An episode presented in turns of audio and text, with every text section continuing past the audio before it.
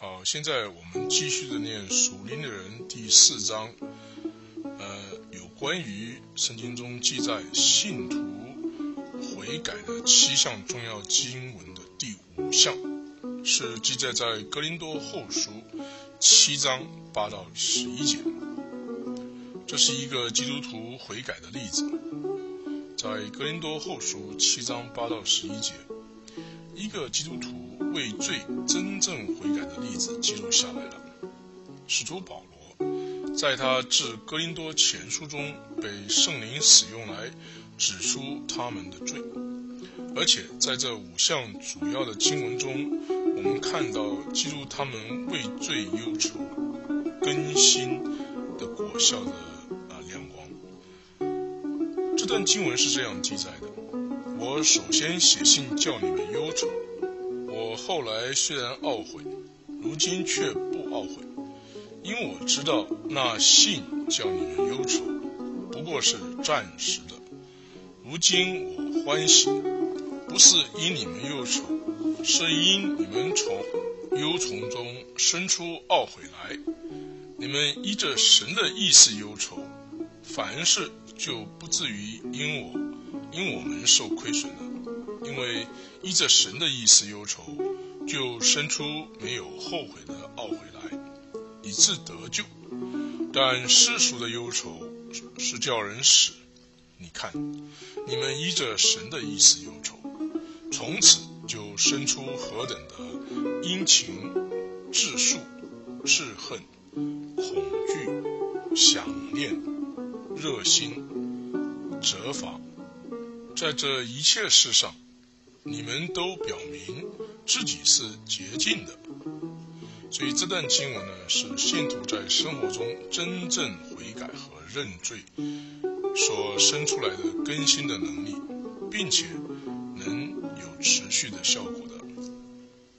而在第四章中所提到，圣经中记载圣徒悔改的七个重要经文的第六个呢？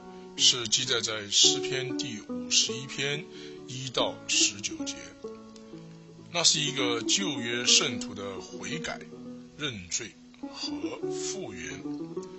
照着诗篇五十一篇的记载，大卫可以说是在旧约圣徒中的一个出色的真正悔改和认罪的例子。在圣经中，他的罪。是和他的破碎的和深深悔痛的心，都是同样赤裸的记录下来了。他是得救了，但是却是在旧约的关系中，因为他祈祷，求你使我得救恩之乐。这是在十二节所记载，五十一篇十二节。他没有祈祷恢复我的救，他知道他的救恩是仅仅靠着神的信实，而那是从不失败的。他是祈求恢复因着犯罪而失去的喜乐，他也失去了见证。当他犯罪的时候，他也失去了见证。当他祈祷，呃，得在得着他的复原的时，他说。我就把你的道指教有过犯的人，罪人就必归顺你。这是在五十一篇十三节所记载。大卫因为已是得救的人了，虽然他是照着旧约的法则，大卫回复到神的方法是靠着认罪，这呢也是新约的法则。这是记载在约翰一书一章九节。这些主要的经文部分。虽然对旧约圣徒是真实的，却不能在这一个新的恩典时代应用在一个基督徒身上。我们不需要祈求，不要从我收回你的圣灵，就如同呃大卫在五十一诗篇五十一篇十一节后半段所求的。因为呢，他圣灵已经来了，而且居住在信徒里面，所以。同样的，我们不需要祈求原谅和恢复，因为血已经在十字架上流出来了，赦罪和洗清的祝福，经过神的信实和公义，历史就施予那些做一个完全的认罪的信徒了。在圣经中记载在呃有关于信徒回转的七项主要经文的第七项，在这里举出来的是路加福音十五章一到三十二节。这是呃，下面是福音书中的三方面的比喻，在路加福音这个比喻的说明。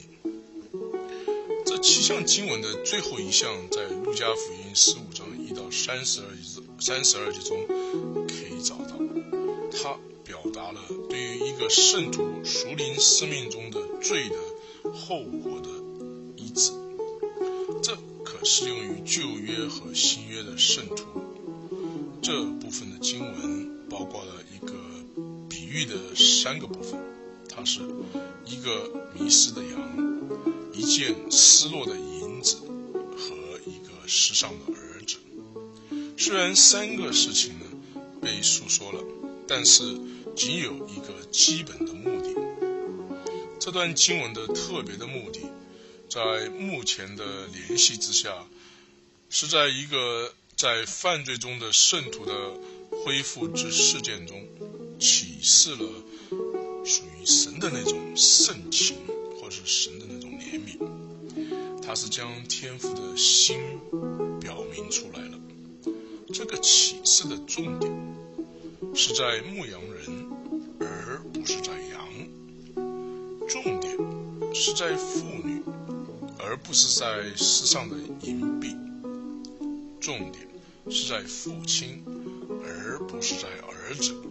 但是在考虑这段经文之时，必须记在心里的是，记在这里的情形是在十字架之前的时期所有的，所以它主要的是与以色列人有关。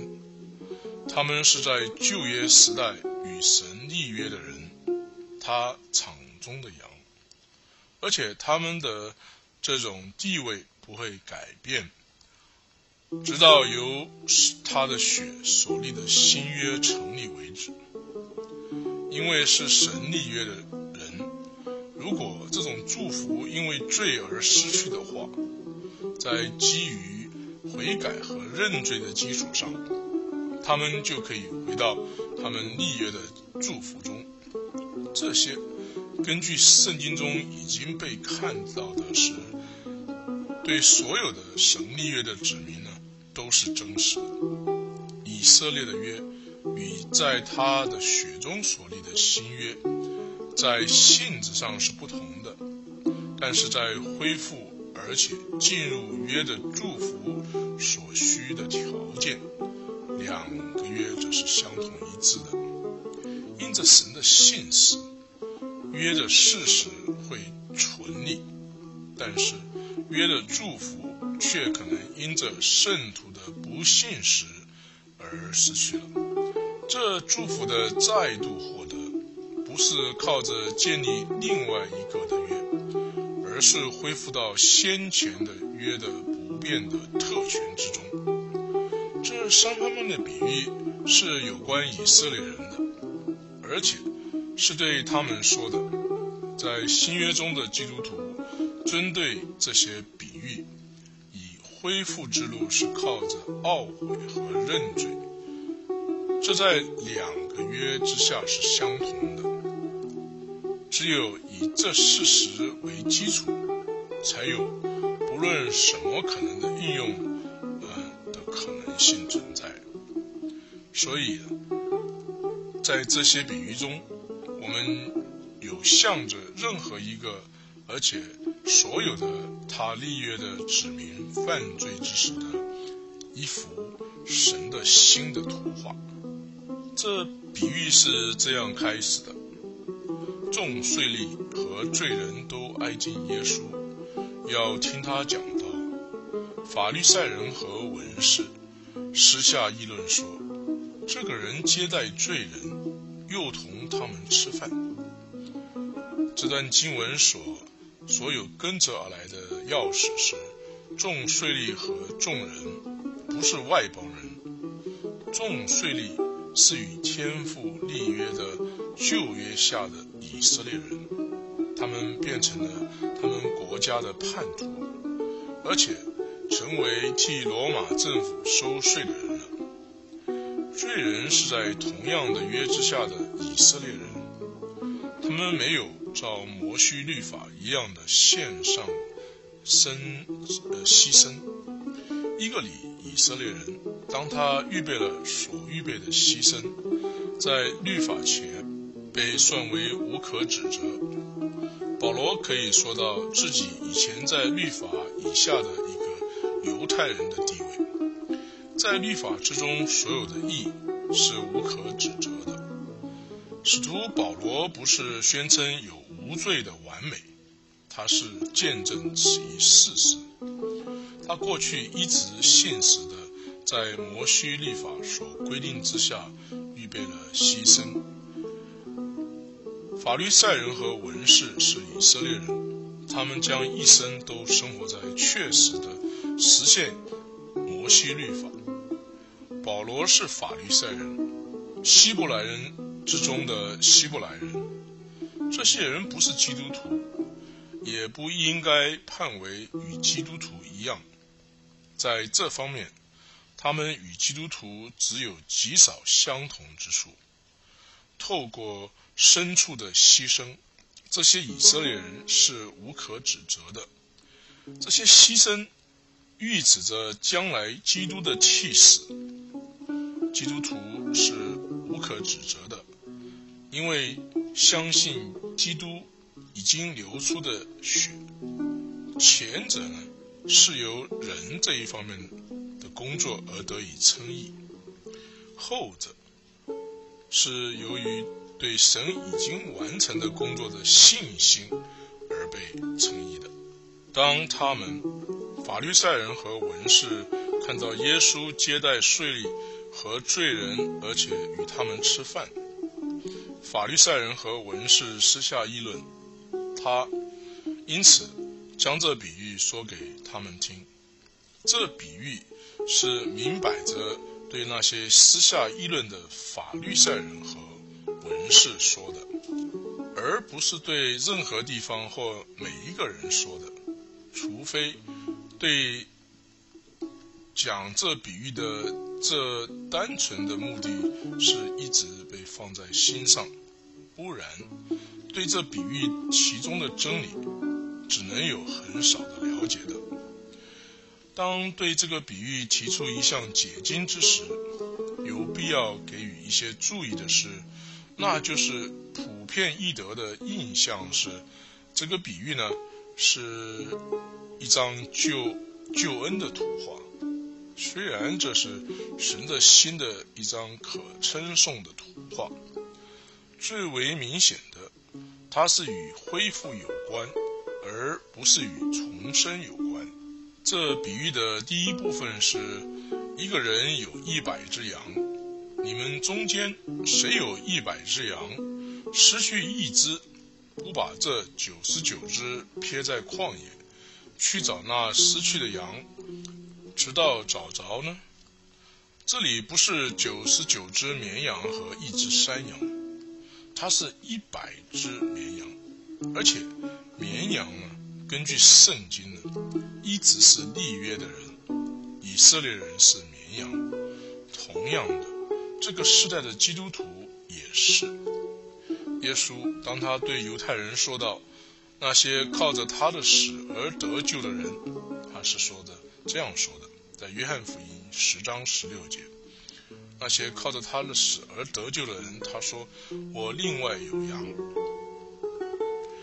在这个比喻里，另外一个重要的区别应该加以注意，就是绵羊、银子和儿子都是失去了 （lost），但是他们在一个需要被找到的情况下放了找到，失去 （lost），失去了，这与需要被拯救的情况下失去了是不一样的。在圣经中使使用“失去 ”（lost） 这个字，至少有上述两个差别极大的意义。人只来为了寻找和拯救世上的人，但在这比喻的三个部分，它都是寻找和找到，而不是寻找和拯救。应该注意到“拯救”这个字在这比喻中一次也没有出现过。如果我们接受这个比喻为拯救这种教导的话，那就无法避免成了普世得救论的错误了。普世得救论英文是 universalism，因为牧羊人在寻找，直到。他将那失去的找着了，就一直到他找着了。相反的，这段经文代表着向着一些需要被找着的，而不是被拯救的他的儿女。他的可称颂的心肠，真正得救者与未得救者之间长存的比喻。若以羊群中九十九只已经得救的。与一只失落的来图画表达的话，那是一张很差的图画。如果这个比喻是教导一个罪人得到救恩的话，那么比较好的是，它代表了羊群中九十九只失去了，而只有一只得到拯救。这比喻继续的是这样写的：找着了，就欢欢喜喜的。扛在肩上，回到家里，就请朋友邻舍来，对他们说：“我失去的羊已经找着了，你们和我一同欢喜吧。”我告诉你们，一个罪人悔改，在天上也要这样为他欢喜，较比为九十九个不用悔改的艺人欢喜更大。这里所说的罪人，除了这比喻。在第一节所说的与神有约的罪人之外，不会指着其他说的。这比喻所谈到的也正与这些人有关。他因为是一个与神有约的人，在这里被圣灵图画成在悔改的基础上而回归，而不是在得救的信心的基础上而被拯救。所以，再一次，我们在教会中不太可能找到任何一个可以称得上是九十九个不需要悔改的艺人。但是在摩西的律法以下，这情况却是可能的。其中，使徒保罗在信主之前就是一个很好的例子。讲到呃这比喻时所针对的对象。律法、法律赛人和文士就是这一类人，在摩西律法在外表上所要求的，他们不需要悔改。悔改，它的意思是心意改变，那是我们现有救恩的一项重要因素。但是现在包包含在一个性质的行动上。新约圣经中有一百五十节经文，将我们现在的救恩放在相信或是他的同意字信心这条件之下。在约翰福音里特别写到，我们可以相信耶稣是基督，而且我们可以借着他的名得着生命。没有用过一次“悔改”这个字。现在没有得救的人，借着相信而得救，这明显的包括这种悔改。这个悔改可以在那些死在过犯和罪中的人中被造成。悔改的意思是心意改变，而且没有一个人可以相信基督是他的救主，而不对他的罪呢，他自己的罪呢，他的世上的情况呢。有心意上的改变，而且他的救恩的信心是放在那一位大能的拯救者身上，于是他的信心是放在耶稣身上的。这些比喻的第二部分是一个妇女和失掉的银子，它仍然是一个寻找和找到了失掉的银子的故事。这比喻在这一部分的特别的重点是放在那位找着银子的人的喜乐，他是在他面前有天使的那一位的喜乐，也就是说，呃，这个喜乐是耶稣自己的喜乐。这故事呢，再一次是一个悔改的罪人，而不是一个相信的罪人。这三比喻的第三部分是。一个人是 a certain man。这段经文所要说的，明显的是彰显父亲的心。很巧的是，他有两个儿子，其中一个是税吏和罪人，而另一个是文是法律赛人。一个离开了他父亲家的祝福，但没有停止，仍是一个儿子的身份。另一个则是当罪人恢复的时候，呃，发牢骚的。没有比一个犹太人的思想对在场上喂养的猪的看法那样来表达更深的坠落。这里我们有主宣誓，在他的自己的时间和人民这条件中，一个被流浪的儿子。甚至是在最低下的犯罪情况中，可由认罪而悔改。那在场上与猪同住的那位，在那儿，这儿子清醒过来，而且决定由认罪而回转到他的父亲。这是一个有真正从心而发的悔改的人的正常心态。这里没有提到重生，这里没有提到信心。除了这信心，没有一个灵魂可以期望得到拯救而有儿子的身份的。他是一个儿子，而且也是以一个儿子的身份回到他父亲那里。有时在讲道时，或是福音歌中的表现出一种情绪。一个未得救的人，当他回归耶稣时，被说成是回家。神的话语中是没有这种呃教训的。儿子们，当他流浪出去，可以被找到，这是不能用在一个从来不是儿女的身上的。这些人确实是，确实是失去了。但所需的却不是被拯救。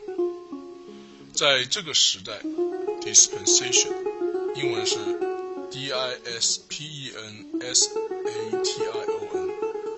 在这个时代呢，未得救的人可以归向神，但是他们不是回归到神，他们可以 turn to God。但是他们不是 return to God，他们不是回归到神。当回归的儿子还距离他家甚远之时，父亲看见他，而且大大的怜悯他，而且跑到他面前，而且抱住他的颈子，而且吻他。父亲看到他回家中来，因为他向儿子可能回家的路上观看。而且自从儿子离开之时，他就没有停止朝儿子可能归家的路上观看。这样子的父亲的新的图画，嗯，他表达了，嗯，在牧羊人寻找羊和富人寻找银钱的比喻里面，也看出，所有公益的人都要求这位回转的小孩呢。小儿子呢，接受最严重的呃惩罚，他不是使父亲的名蒙羞了吗？他不是将父亲的家业浪费了吗？浪费光了吗？他不是将自己败坏了吗？他，但是他没有受惩罚，他没有受惩罚，告诉我们在这个时代的可称颂的真理，那就是，因为基督在十字架上的工作。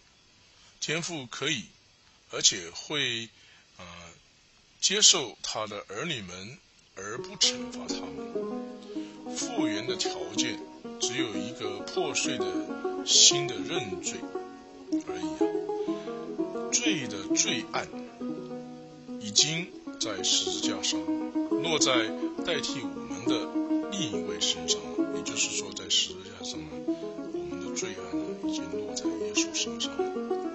这个儿子认罪，第一步是向着天，接着是向着父亲。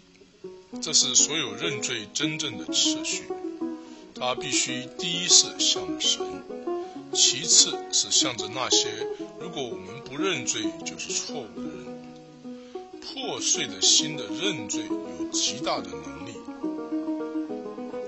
没有人会相信一个浪子在复原之后，再一次安息在团契以及家中的安慰之后。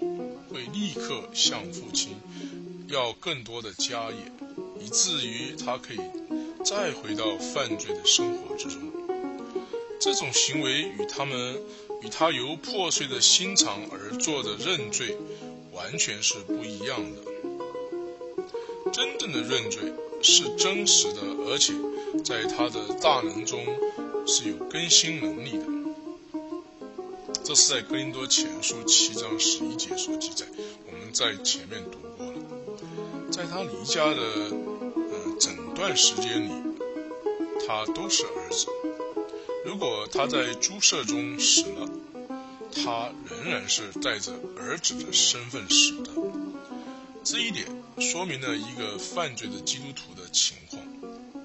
对这个题目，可以从这比喻和其他所有的经文中。得到结论，那就是一个不完全的基督徒，正如我们的情况，会在去世时接到天家。虽然他会失去所有的奖赏和许多喜乐，并且虽然当他面对面对面的与主相遇之时，他将在那儿被招去做他在地上这儿。这里所忽略的那个认罪，他去做，在与主相对的时候，那他就要在那里，在天堂认罪了。从这七项主要经文，我们可以下结论说，一个神的儿女灵性生活中的罪的后果的医治呢，神已经应许给由心灵的悔改所做出的真正的承认他的罪的人了。罪在神的眼中永远是罪，不会一个基督徒所犯的罪就算为是更少的罪。除了经由在基督里的救赎之外，也不能被其他任何方式医治，因为这是因为救赎之价已经由基督的宝血付出了。这样，神可以拯救那些仅止相信的罪人，而且。可以恢复那些认罪的圣徒，在我们代罪的代罪的耶稣身上所受的惩罚，一点也不会落在圣徒或罪人身上，因为基督代替我们承受了所有的罪惩罚。相信或认罪是所有可能被公义的要求的，除非一个过犯的罪已经呃。做过认罪呢，他是满足于，呃，那是罪恶的，因而是处在与天赋不同、不相同意的情况下。因为圣经上记载，二人若不同心，就不能同行。神不能同意罪，神儿女可以与父亲同意，而且。那就是表现在真正的悔改时的真正的认罪。悔改是心意的改变，靠着悔改，我们由罪恶转向神。祝福不是靠着无罪的完美，它是在乎不使圣灵担忧，它不是与不知的罪有关。它是一种保持愿意对付所有已知的罪做历史的认罪的一种心态。圣经上记载，我们若认自己的罪，神是信实的，是公义的，必要赦免我们的罪，洗净我们一切的不义，完全的承认所有已知的罪的基督徒，是已经挪开了让圣灵能完全的彰显的一项，如果不是全部的阻碍了。嗯，在这里啊，呃，我认为，呃，他呃，Louis Berry Schaefer 所说的，一切已知的罪啊，嗯，这个人之罪呢，呃，是圣灵的光照的结果，也就是说，当圣灵在提醒我们，呃，犯了哪些罪的时候呢，我们就要立刻去认罪，不要叫神的灵担忧，你们原是受了他的印记。等候得赎的日子来到，这是记载在以佛所书四章三十一节。好的，现在属灵的人这本书的第四章全部的内容